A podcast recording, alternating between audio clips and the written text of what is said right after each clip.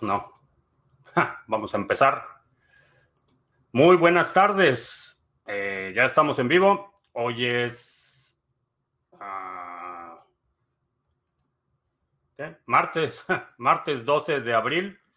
Estamos listos para iniciar nuestra transmisión el día de hoy. Si es la primera vez que nos visitas, en este canal hablamos de Bitcoin, criptomonedas, activos digitales y algunos temas de económica y geopolítica que afectan tu vida y tu patrimonio. Estamos transmitiendo en vivo audio y video vía Facebook, Twitch, Twitter y Odyssey. Y estamos iniciando, bueno, todavía no inicia, me está dando problemas. Eh, ahora sí, ya iniciamos también en Podbean, que es nuestro live stream de solo audio que tenemos lunes, martes y miércoles para quienes quieren ahorrar algo de ancho de banda. Eh, ya está listo. Estamos listos para iniciar. Eh, vamos a ver el precio de Bitcoin. Perdón, estoy un poco distraído el día de hoy. Ha sido un día súper complicado y bueno, vamos a ver. Eh, Bitcoin se está negociando en 40.089. Eh, ha estado rebotando. Probó el nivel de los 39.300 y rebotó. Eh, llegó de nuevo a los 40.000 y vamos a ver si se mantiene en este nivel. Eh, muchas preguntas, muchas inquietudes de por qué si hoy se anunció un alto índice de inflación aquí en Estados Unidos, por qué no subió el precio. Y podría explicarlo de esta forma. Si pones en perspectiva eh, la gráfica del incremento de Bitcoin con la gráfica de la inflación, si lo mides mes a mes, es una gráfica muy accidentada. Eh, hay muchas subidas y bajas. Pero en la medida que empiezas a, hacer zoom out, empiezas a tener una perspectiva más largo plazo, empiezas a ver que esa curva se aplana y la trayectoria es bastante clara vemos que el dólar va para abajo y Bitcoin va para arriba. ¿Cuándo va a suceder? No lo sé. Eh, pero si vemos la perspectiva de largo plazo, creo que eh, es bastante claro que en un entorno en el que el valor de tu trabajo se está deteriorando, porque a final de cuentas esa es la inflación. El trabajo que estás cotizando hoy y que estás cobrando hoy, en el futuro va a ser devaluado. Ese es eh, vas a poder comprar menos en el futuro y básicamente te están robando del fruto de tu trabajo. Entonces, por eso es que hay que protegerse de la inflación de todas las formas posibles, eh, revisar los retornos. Me mandaron una invitación exclusiva para un fondo de inversión, eh, un certificado de depósito que pagaba el 0.097% anual. En fin, eh, si no tienes inversiones que te están dando un retorno, bueno, aquí en Estados Unidos la, inflación mensual eh, llegó al 8.5%, la acumulada del año todavía obviamente no la tenemos, pero si no tienes inversiones que te están produciendo un retorno mayor a la inflación, básicamente estás perdiendo dinero y eso incluye eh, stablecoins, incluye todos los instrumentos que representen dinero fiat. Eh, si no estás recibiendo un retorno mayor al de la inflación, básicamente tu patrimonio se está erosionando cada eh, mes que pasa. FJC Arrieros, ¿qué tal? César Augusto, buenas tardes. Manuel en Valparaíso, Iván en la capital bananera de Sudamérica, ¿qué tal? Eh, Alejandro en Mérida, Gavilán, ¿qué tal? Mr. Revilla, buenas noches. Sí, noches. Plur Sol en la mitad del mundo, ¿qué tal? ¿Crees que Estados Unidos es el ganador de todo este conflicto? Porque está vendiendo gas licuado a Europa y petróleo y se canceló el gasoducto de Europa y Rusia. No diría que es... En este tipo de conflictos no hay realmente un ganador claro. Eh, se avanza en unas posiciones y se retrocede en otra. Eh, la... Eh, postura tan activa que ha asumido Estados Unidos en el conflicto con Ucrania, eh, básicamente está dándole piedras a quienes han criticado mucho el poder hegemónico de Estados Unidos por mucho tiempo. Y no tienen, digo, no es que no tengan razón, pero realmente el, punto no es si tienen razón o no, el punto es que eh, hay países como Rusia, como China, como la India, que están tratando de empujar eh, su influencia regional y lo tienen que hacer a costa de la pérdida de influencia hegemónica eh, en, de Estados Unidos. Y ayer pasó un incidente que pareciera muy trivial, pero la televisión oficial en Arabia Saudita pasó al aire un sketch de comedia donde básicamente se están mofando de eh, la capacidad mental de Joe Biden. Eh, está en el sketch, básicamente es una escena en la que eh, se supone que es el presidente de Estados Unidos, está tratando de encontrar el podium y llega la vicepresidenta y lo conduce y haciendo mofa del, presidente de Estados Unidos, que, que eso es, es escandaloso. Eh, nunca se había visto tal cosa que, en un país en el que, bueno, es, una, es un país autoritario, monárquico, eh, eh, monolítico, una estructura de poder monolítica, que hicieran mofa de un presidente en turno, ni siquiera de un expresidente. Entonces, es, le están, le están, se está erosionando eh, la influencia hegemónica. Tan es así que ya está expandiendo. Eh, hoy fue un enviado de, la OTAN a Corea del Sur. Tuvieron una cumbre con eh, el, mando militar en Corea del Sur para, aun cuando Corea del Sur no es miembro de la OTAN, para incrementar el nivel de interoperabilidad entre las fuerzas y hacer un programa, un calendario de ejercicios militares conjuntos de la OTAN, no solo Estados Unidos, con Corea del Sur. Entonces, eh, eh, se está poniendo en tela de juicio o se está erosionando rápidamente el poder hegemónico eh, de Estados Unidos y, tiene muchas implicaciones, más allá de la ganancia de corto plazo de, por la venta de gas licuado, lo que debe prevalecer o el interés principal de, Estados Unidos debe ser eh, mantener su influencia en el entorno global. Y repito, cuando hablamos de los aspectos de, geopolítica, realmente no hay, no hay buenos y malos en el sentido de, juicio moral o de valor. Hay buenos jugadores y malos jugadores, y hay buenas jugadas y malas jugadas. Y el propósito del juego geopolítico es el avance del poder. No hay, no hay otra forma de ponerlo el avance del poder de, un gobierno o de un grupo o de un país.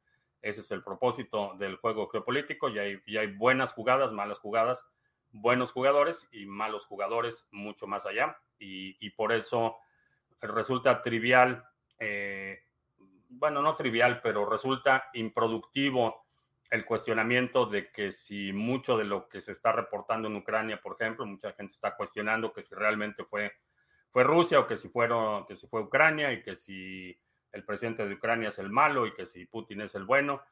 Cuando lo ves desde esta perspectiva, eh, primero, no creo que sea productivo para conocer eh, la realidad de los incentivos y por otro lado, eh, es engañoso el buscar atribuirle cualidades morales positivas o negativas a personajes cuyo propósito no es el ejercicio de la moralidad, sino es la, acumulación o la expansión del poder político.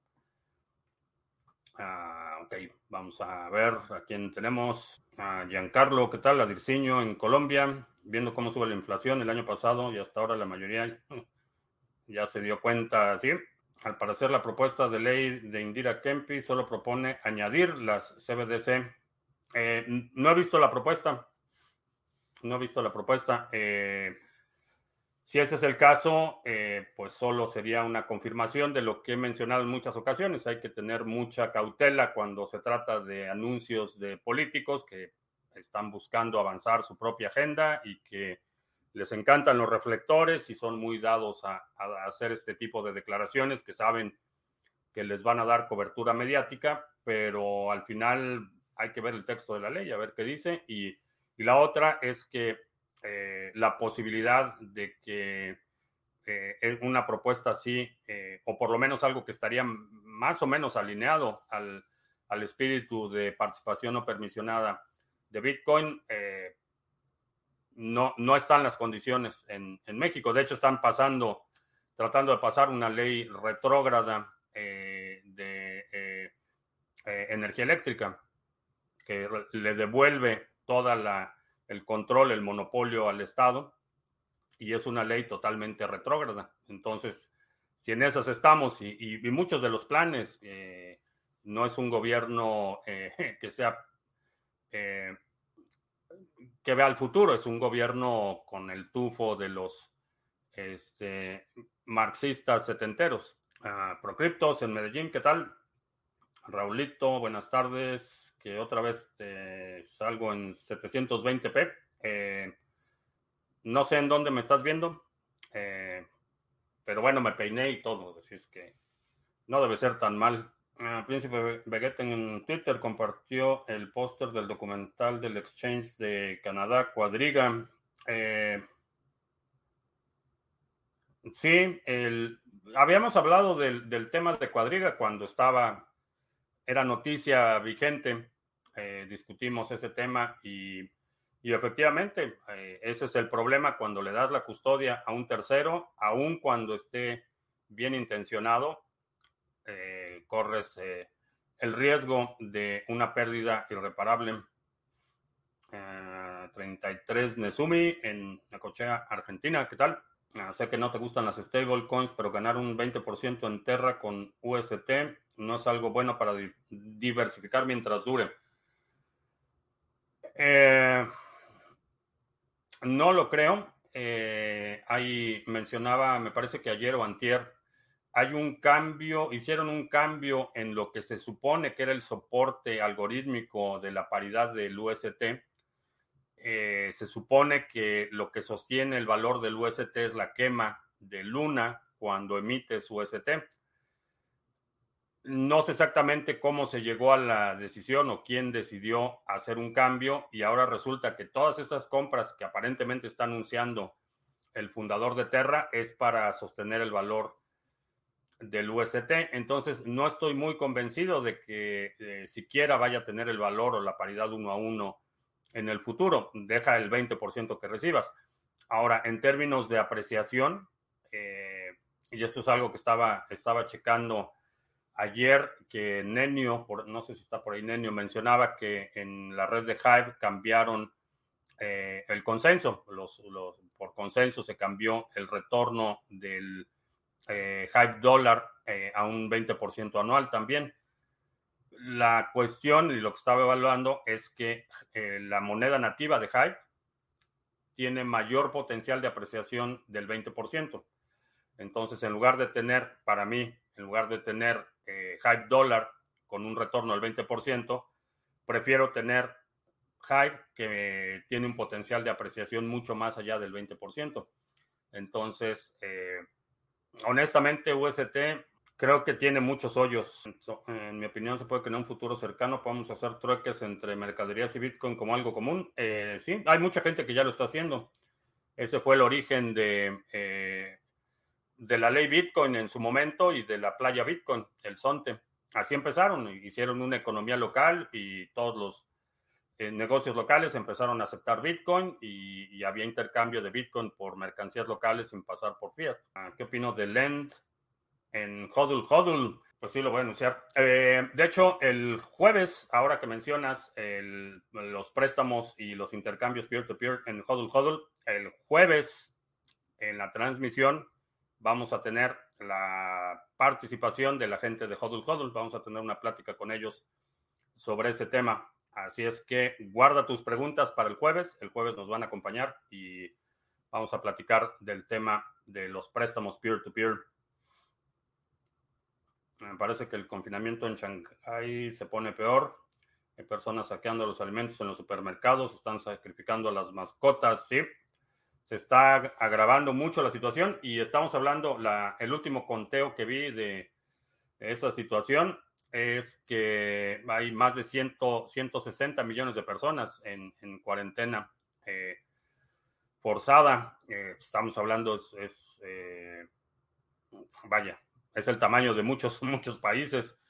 Entonces sí es problemático, es problemático porque, digo, no solo porque la situación en la que están es lamentable, están en situación de, presos, eh, reos de su propio gobierno, están en una situación desesperada y, es, es, definitivamente lamentable, pero también tiene muchas otras consecuencias en el ámbito económico, eh, de la cadena de suministros. Esa gente no está trabajando, no están moviendo mercancías, no están produciendo. Eh, es bastante, bastante problemático y creo que puede ser una, una situación que se agrave eh, rápidamente. Bitrefill se podría usar para no pasar por los bancos y el KYC. Eh, sí, nada más eh, considera que si utilizas Bitrefill y utilizas esa, eh, ese para pagar una cuenta de teléfono, por ejemplo, la compañía de teléfono sí va a tener todos tus datos y vas a ver que pagaste con una tarjeta de Bitrefill. Solo ten en cuenta eso. Sobre Bitcoin hablamos mucho. ¿Me podrías aclarar algo sobre Ethereum 2.0? Eh, no lo sé. Haz tu pregunta y vamos a ver si te puedo aclarar algo con todo gusto. Eh, Eduardo en Villahermosa. En Colombia, el candidato de izquierda dice que acabará con las pensiones privadas y las pasarán al Estado. ¿Qué opinas, eh, Exactamente, es un mecanismo de control. Y, me. Sí, es un mecanismo de control. Van, van por las pensiones. Mr. Revilla, que se puso la segunda dosis y que ya anda en el metaverso. El gobierno actual sí está viendo, está viendo por el futuro, a diferencia del de México y no está intentando crecer su poder político y dominar a la población? ¿El gobierno actual de dónde? esa es, es parte de la naturaleza del poder, no importa si es la, el presidente del comité de las fiestas patronales, el presidente municipal o el gobernador o, de, el eh, presidente de un país. Esa es la naturaleza del poder político, es la expansión del poder. Ah, la Fed subió y seguirá subiendo las tasas. Pensábamos que esperarían para después de las elecciones. La cuestión es que esas subidas no están, no, no van a producir ningún efecto. Entonces, el problema es que solo se agrava. realmente la subida, para realmente frenar la inflación, la subida de las tasas de interés tendría que ser de un par de puntos porcentuales, eh, tres puntos porcentuales como mínimo. El problema es que cada vez que lo incrementan, eh, se debilita aún más la economía, no solo la inflación. Entonces es como, como la quimioterapia, por ejemplo, que, no solo mata las células de cáncer, sino que mata todo. En esa situación estamos. Entonces, eh, la subida de las tasas de interés es un gesto de que como que están haciendo algo, pero, pero están únicamente tratando de ganar tiempo. Hype Dollar es algorítmica, eso es lo que entiendo en el white paper. Sí, eh, el 20% es por si, si haces eh, staking. Si lo dejas bloqueado, te da el 20%. He visto nuevos exchanges que se están promocionando y que no usan KYC para traer clientes nuevos. Nuevos es bueno. Eh, pues no lo sé, tendrías que investigar quién es el exchange, dónde está y qué está haciendo y, cuál es tu riesgo. Eso es lo que tienes que, lo que tienes que determinar. Pero hemos visto, por ejemplo, Binance por Poloniex también hizo lo mismo. Por mucho tiempo podías tener cuentas sin KYC y retirar cantidades considerables y de repente empezaron a apretar las tuercas hasta que llegó un punto en el que hoy en día en Binance eh, ya todas las cuentas requieren KYC. ¿Será que esos millones podrían hacer que su gobierno caiga? No que el gobierno caiga, pero sí lo pueden debilitar muchísimo. Y esto está en un, en un contexto de problemas acumulados. La situación económica en general, independientemente de lo que está pasando en Shanghái, la situación económica en general en China es bastante, bastante débil. Eh, no está tan fuerte como mucha gente asume. Eh, el mercado, perdón, el, mercado de crédito inmobiliario que estuvo moviendo el crecimiento con los años se está rápidamente. Hay mucha de en la economía de China. Eh, tan es así que mencionaba que en la próxima eh, ah, conferencia, no es conferencia, en la próxima celebración de la Asamblea General del Partido Comunista Chino, van a presentar la nueva iniciativa de prosperidad compartida, que no es otra cosa que atacar directamente lo que mucha gente está señalando y que es un problema creciente, es la disparidad entre los, la aristocracia roja, eh, la prosperidad y la abundancia en la que vive un pequeño segmento de la población y las condiciones de miseria en las que vive la mayoría de la población. Entonces, la asimetría de los ingresos de unos, perdón, la la disparidad entre los ingresos de unos y, las oportunidades de otros está siendo ya un problema tan grande que, lo, van a, lo van a poner como una estrategia. Cada, cada cinco años se reúnen para hacer su plan quinquenal. El plan estratégico para los próximos eh, cinco años es un plan de prosperidad compartida, que básicamente van a eliminar a los indeseables, eh, los que pueden representar una amenaza para el régimen, van a decir que están persiguiendo a corruptos y a, explotadores y esos recursos los van a repartir en la gente para apaciguarlos un poco. Hablas de Bitcoin como reserva de valor contra la inflación actual y futura, entonces para la gente que vive al día, 100% eh, y lo que gana hoy también lo usa para comer y vivir. BTC no tiene sentido. Eh, no, sí, para mucha gente que está viviendo al día y que todos los días tiene que procurar su sustento, diario, no le va a servir de mucho, francamente, porque el, proceso del trabajo, la recompensa y el consumo de esa recompensa es tan rápido que realmente no hay valor que preservar. Estás usando, estás produciendo, recibiendo una, perdón, una perdón, perdón. Estás eh, eh, eh, efectuando el trabajo, recibiendo tu compensación y consumiendo la recompensa de, esa, de ese trabajo en cuestión de un día. Entonces realmente no hay valor que preservar. todo se usa y se consume en el mismo momento podrían utilizarlo como medio de cambio, pero no va a haber mucha diferencia si le pagas todo en BTC y utilizas ese BTC o todo ese BTC para pagar su comida del día. Le puede servir, sí, pero no, no para proteger valor. Ah, este año, ¿en qué año estamos en México comparado en la situación con Venezuela. En la antesala de la primera reelección, que fue en el 2000, 2006, me parece. 2005 por ahí. Solana toma un Epoch salir de staking mucho mejor que ADA. Ah, ADA puede salir de staking en cualquier momento. Si eh, eliminas tu stake, en, en, el siguiente Epoch ya también puedes disponer eh, de hecho, puedes disponer de tus tokens en cualquier momento. La cancelación de la delegación en ADA es automática. Si tienes mil ADA en una cartera y te los quieres gastar, te los gastas. Lo que va a suceder es que a partir de ese momento las recompensas van a ir declinando cada época, pero el retiro de, de staking lo puedes hacer en cualquier momento, tú tienes control de eso. Es verdad que el gobierno de Estados Unidos no quiere que los bancos compren criptomonedas. Ya hay algunos bancos que van a empezar a ofrecer ese servicio.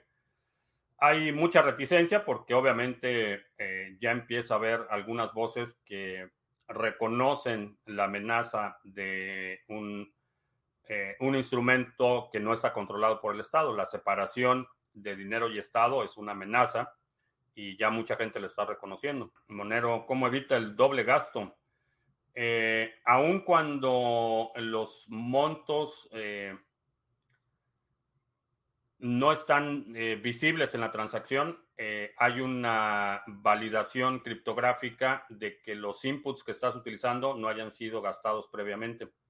Es parte de la validación de la transacción. Se gasta dinero en bobadas realmente. Si se quiere invertir, así sea 5 dólares en Bitcoin, se puede. Eh, sí, digo, hay, hay gente que, que, no vive al día, sino que vive al día de antier o hay gente que vive al día del mes pasado, que todavía debe la renta y que le debe aquí, que le debe allá. Entonces, digo, el, espectro de realidades económicas es, enorme. Definitivamente sí, creo que hay aún la gente que, está muy limitada eh, puede reajustar sus prioridades y, aunque sea un par de dólares ahorrar, si es posible. Así eso quise decir que ADA es mucho mejor. Ah, pues sí, perdón. Este, Pensé que decías que, Solana, el salir del Epoch de Solana era mejor que ADA, pero, pero sí, para mí es más práctico. Y también en términos de descentralización, la razón por la que decidimos no eh, correr el nodo de Solana es porque los requisitos para correr un nodo son conducentes a la centralización. Necesitas eh, correr un nodo, un pool de, de staking de Solana cuesta miles de dólares al mes, literalmente. Entonces, lo que va a suceder es que cada vez menos gente va a operar nodos de staking en Solana. Que Rappi ya está haciendo pruebas para implementar criptomonedas. Eh, esto no lo para nadie. Eh, no, no lo van a poder detener. Eh, lo van a tratar de domesticar, lo van a tratar de controlar, pero no, no creo que lo puedan detener. Dinero en bobadas y realmente si quieres... Ah, sí, ya lo mencioné. Tengo 12, depende hay, hay, hay muchos tipos de situaciones. Eh, no solo he, visto, sino he estado a veces en situaciones en las que no tienes ni, ni, no solo no estás viviendo al día, sino que debes hasta la camiseta y cualquier cosa que procuras un día es dinero que ya debes y estás corriendo en déficit. Entonces, la situación no siempre es propicia para que haya excedente. Eh, lo importante es que no conviertas eso en tu identidad, que eso es algo que, aprendí, no sé si por imitación, porque realmente no, no, no recuerdo que nadie me lo haya dicho tal cual, pero aun cuando en distintas ocasiones en mi vida he estado en situaciones, pero de, de no tener, pero ni un peso y tener este 20 mil problemas y situaciones muy difíciles.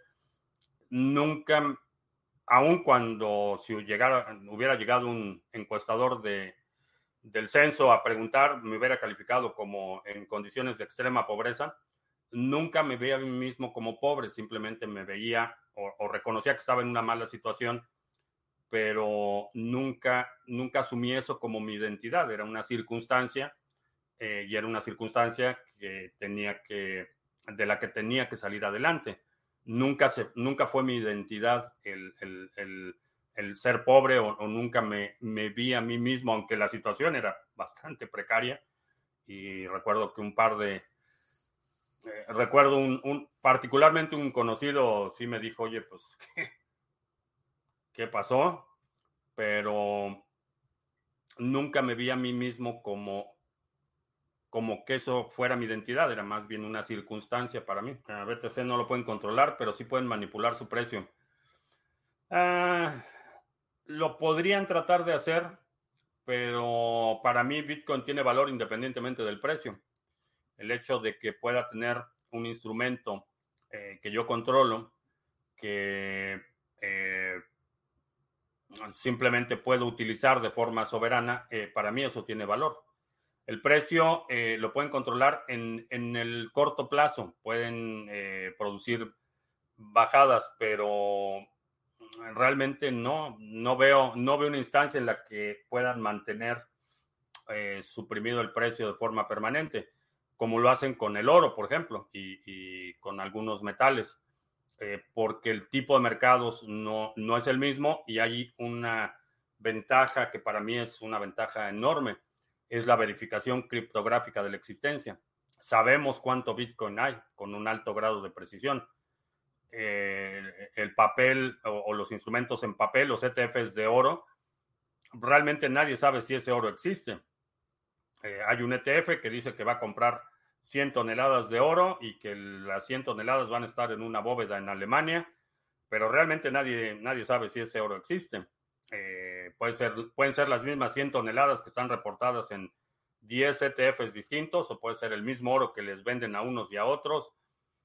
No hay forma de verificar eh, y, la existencia de, oro o la existencia total de oro en el planeta se puede estimar o se puede hacer un, cálculo estadístico, pero no se puede precisar como se puede precisar la existencia de, por ejemplo, Bitcoin, sabemos exactamente cuánto hay y si nadie puede tener más del Bitcoin que existe.